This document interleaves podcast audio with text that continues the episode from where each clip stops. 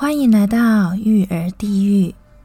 节目开始前，请注意：如果您是高道德标准、母爱至上主义，或是正义魔人、教养魔人等等，恭喜你，可以滚啦！好了，清场完毕。再次欢迎大家来到育儿地狱。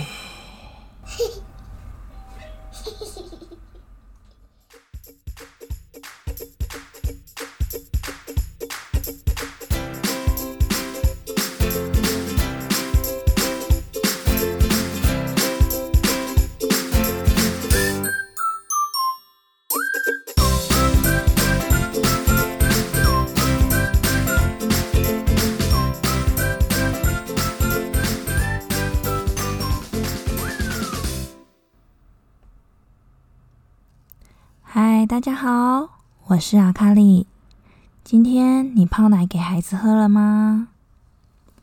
不知道大家有没有发现，呃，每次泡奶奶给孩子喝的时候，不管你泡多少，最后通常会剩下三十 ml 左右。而如果你下次，呃，先把三十 ml 减掉，再泡给他喝。他一样还是会剩下三十亩左右。天哪，你不觉得很恐怖吗？他到底是饿还是不饿呢？这三十亩到底有什么样的呃魔力，还是说被下了诅咒还是什么的？这个孩子为什么就是不能把最后的这三十亩给喝完？你知道为什么吗？我一开始是不知道的，不过我后来又找到答案。啊，这个答案呢，晚一点再跟大家说。首先呢，我们今天先来谈一谈关于小孩子的奶瓶。小孩子的奶瓶听起来很简单，我一开始也以为是这样。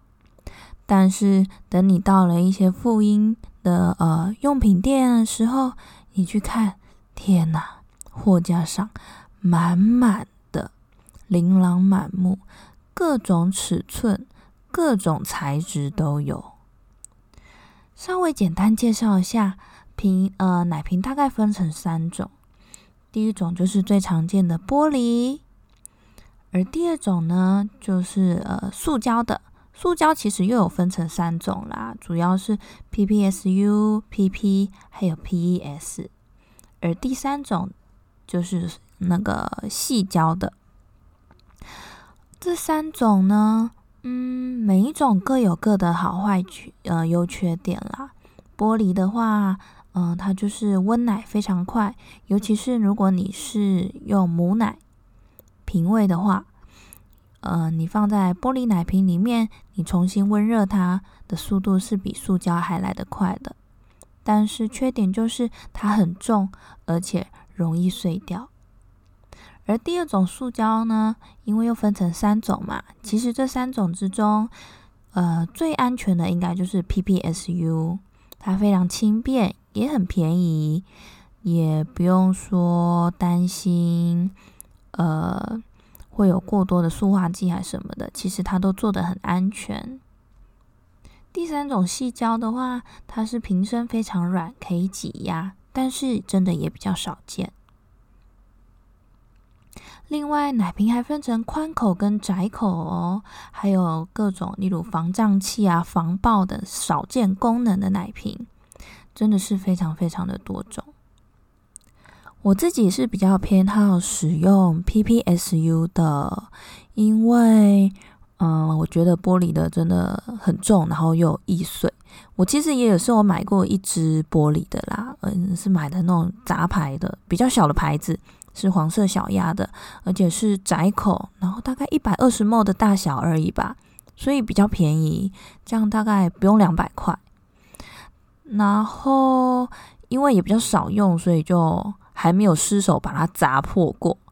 要是你买的是那种，哎，日本的贝亲。还是一个什么德国的，不知道什么牌子，就那种比较大的牌子啊。哦，哎，那个一直很贵耶，尤其又是玻璃的，那个要是不小心砸破了，真的是心会淌血。唉，所以呢，其实我还是比较嗯，推荐大家使用 PPSU 就好了。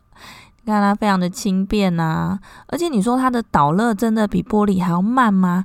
也是有可能慢那么一点点啊，但其实我自己是觉得没有差。你看 PPSU 多安全啊，然后又比玻璃还要安，还要安，就是便宜，对，便宜。好吧，希望大家可以参考我的做法。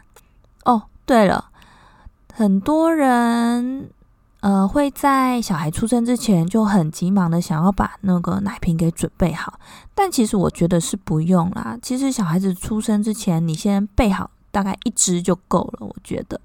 因为现在大部分人都有去住月子中心嘛，那你在月子中心的时候，其实月子中心都会有准备奶瓶，而且当小孩出生的时候，你其实也还不太确定你自己会是诶用亲喂的，还是母乳挤出来瓶喂，还是直接喂配方奶，这个其实都很不确定。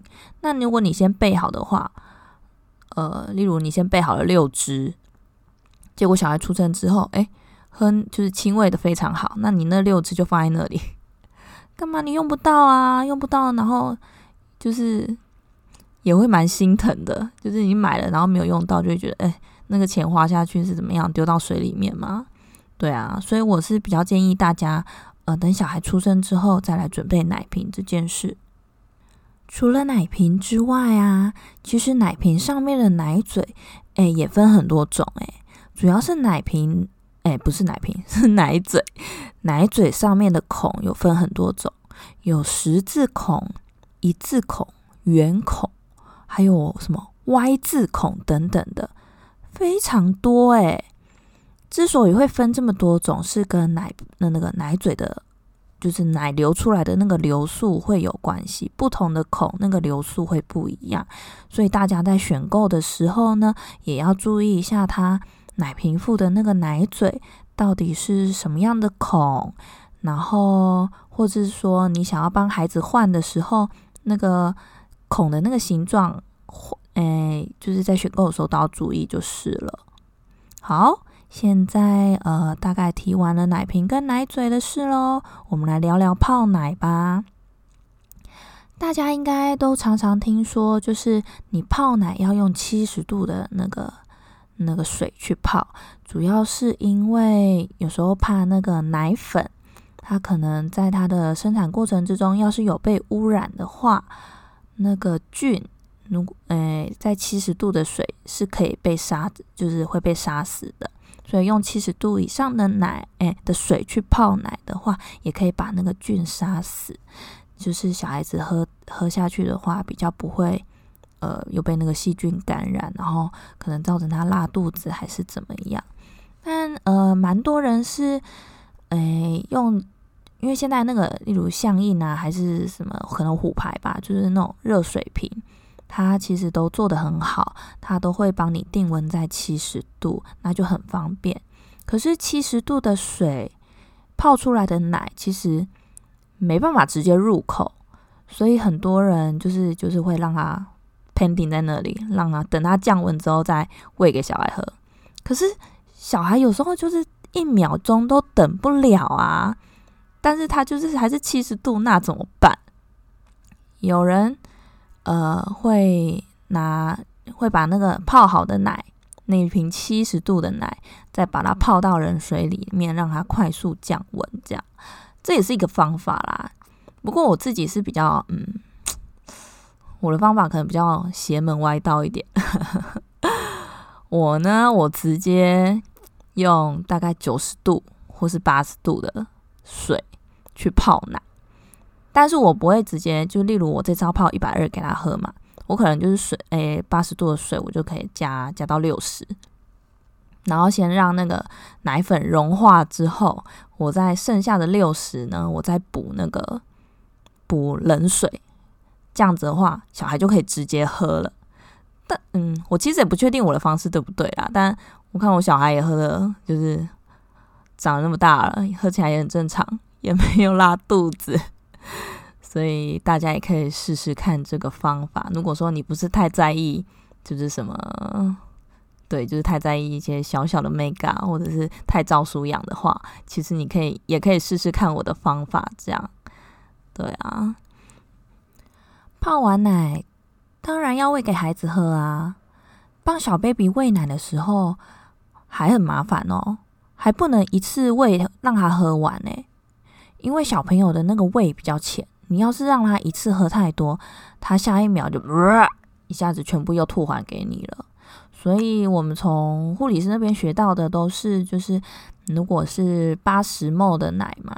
你可能大概分二十三十这样喂，一次喂二十三十，你就要先抓起来拍嗝，然后小朋友那个饱嗝打出来，呃呃，打了一个嗝，那个空气出来之后再喂他，他就比较不会吐奶。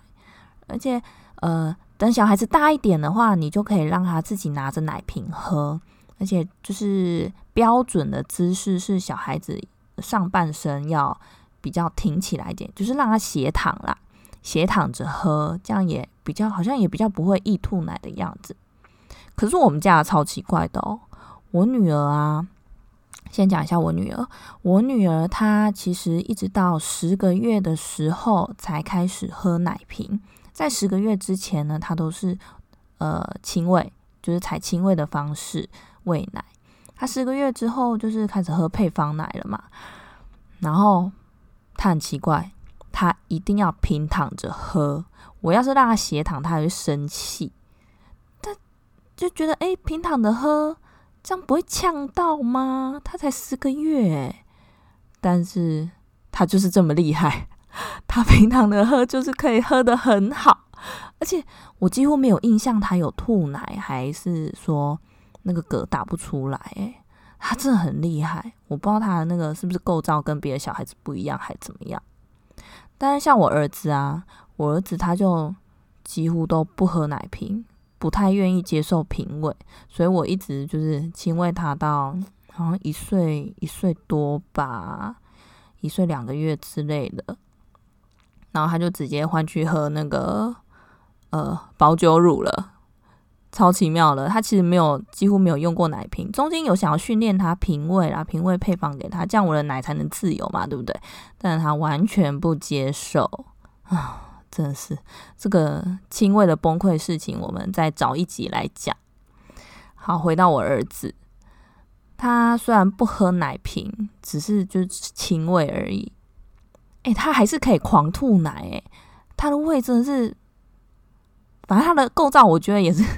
也很不一样啊，就是明明都已经诶喂一下，然后就就赶快抓起来拍嗝了，他是就狂吐啊，很恐怖诶。而且你知道，就轻微的小孩拍嗝，你都是要抓起来嘛，然后让他的头枕在你的肩膀，然后这样拍，然后他就一边拍，他就一边 把那吐奶吐在我的肩头上，咦，这超恶的好不好？就是那个热热的。温热的感觉在你的肩头，然后流到你的背，有没有感觉？哟，有一种毛骨悚然的那个触感从你的肩头上面冒出来呢？而且我跟你说，小婴儿真的可以很忙，他们可以一边吐奶，一边哭，在一边诈屎，有时候还会在一边尿尿。天哪，怎么可以一就是？就是同一时间做那么多事情，这真的只有小小婴儿才做得到诶，大概可能刚出呃刚出生一两个月的小婴儿都还会这样，那可能三个月以后就会比较好一点的，就不会就是这样搞爸爸妈妈，一边吐奶一边哭还一边诈尸，这很恐怖诶。而且他好在我那时候就是他这样对我的时候是在月中的时候。就虽然我是自己一个人在月中跟他奋斗，因为爸爸就是要在外面顾大宝，他没办法进来陪我。就是好在是在月中，不用自己清理那些床单啊、衣物什么的，你只要就是打电话给楼下柜台，他就会帮你准备一套新的，然后人家来帮你换好什么的啊。好在好在他出了月中之后也没有这样搞我，就只是吐个奶而已。要是你一边吐奶一边炸死，哦天哪！那真恐怖诶，又是奶臭味，然后又是屎臭味，这样子，咦，光想象就咦，太恐怖了，午餐吃不下了，晚餐也吃不下了，任何一餐都吃不下了。对，这只小婴儿。好啦，讲完了我儿子女儿，现在来解答那个剩下的永远喝不完的三十沫是怎么回事。我告诉你，他为什么永远喝不完吗？是因为他懒惰。因为他剩下最后三十沫的时候，那个奶瓶的压力会变得很，小孩子要把那剩下的三十沫吸完呢，必须要花费比较多的力气。所以呢，既然他刚刚已经，例如你抛一百二给他，他已经吸了八十沫了，基本上他已经不太饿了，所以那三十沫就给你留着了。哎，不过你也不要小看那三十沫，哎，你想想看哦，小孩子一天要喝六餐，六三十八，还要是每餐都剩下来，就一百八十沫嘞，可以等于就是他每次都浪，就每天都会浪费一餐，不管是你喂他呃是母乳还是配方奶，哎，都很浪费，很心疼哎，母乳你就不用说啦，都是妈妈。每一滴都是含辛茹苦的挤出来的啊！配方奶呢？哎，配方奶很贵耶！你不要小看配方奶哦。配方奶就是，例如，哎，比较好的牌子啦，就是你比较有听过的，然后又没有那么高价的牌子，例如明治。明治大家很常听到嘛，明治奶粉，它大概是中间价位的，一罐就要七百咯。你要是喝到像什么启赋啊，还是 S 二十六，靠，那个一罐都要八九百，还是破千呢？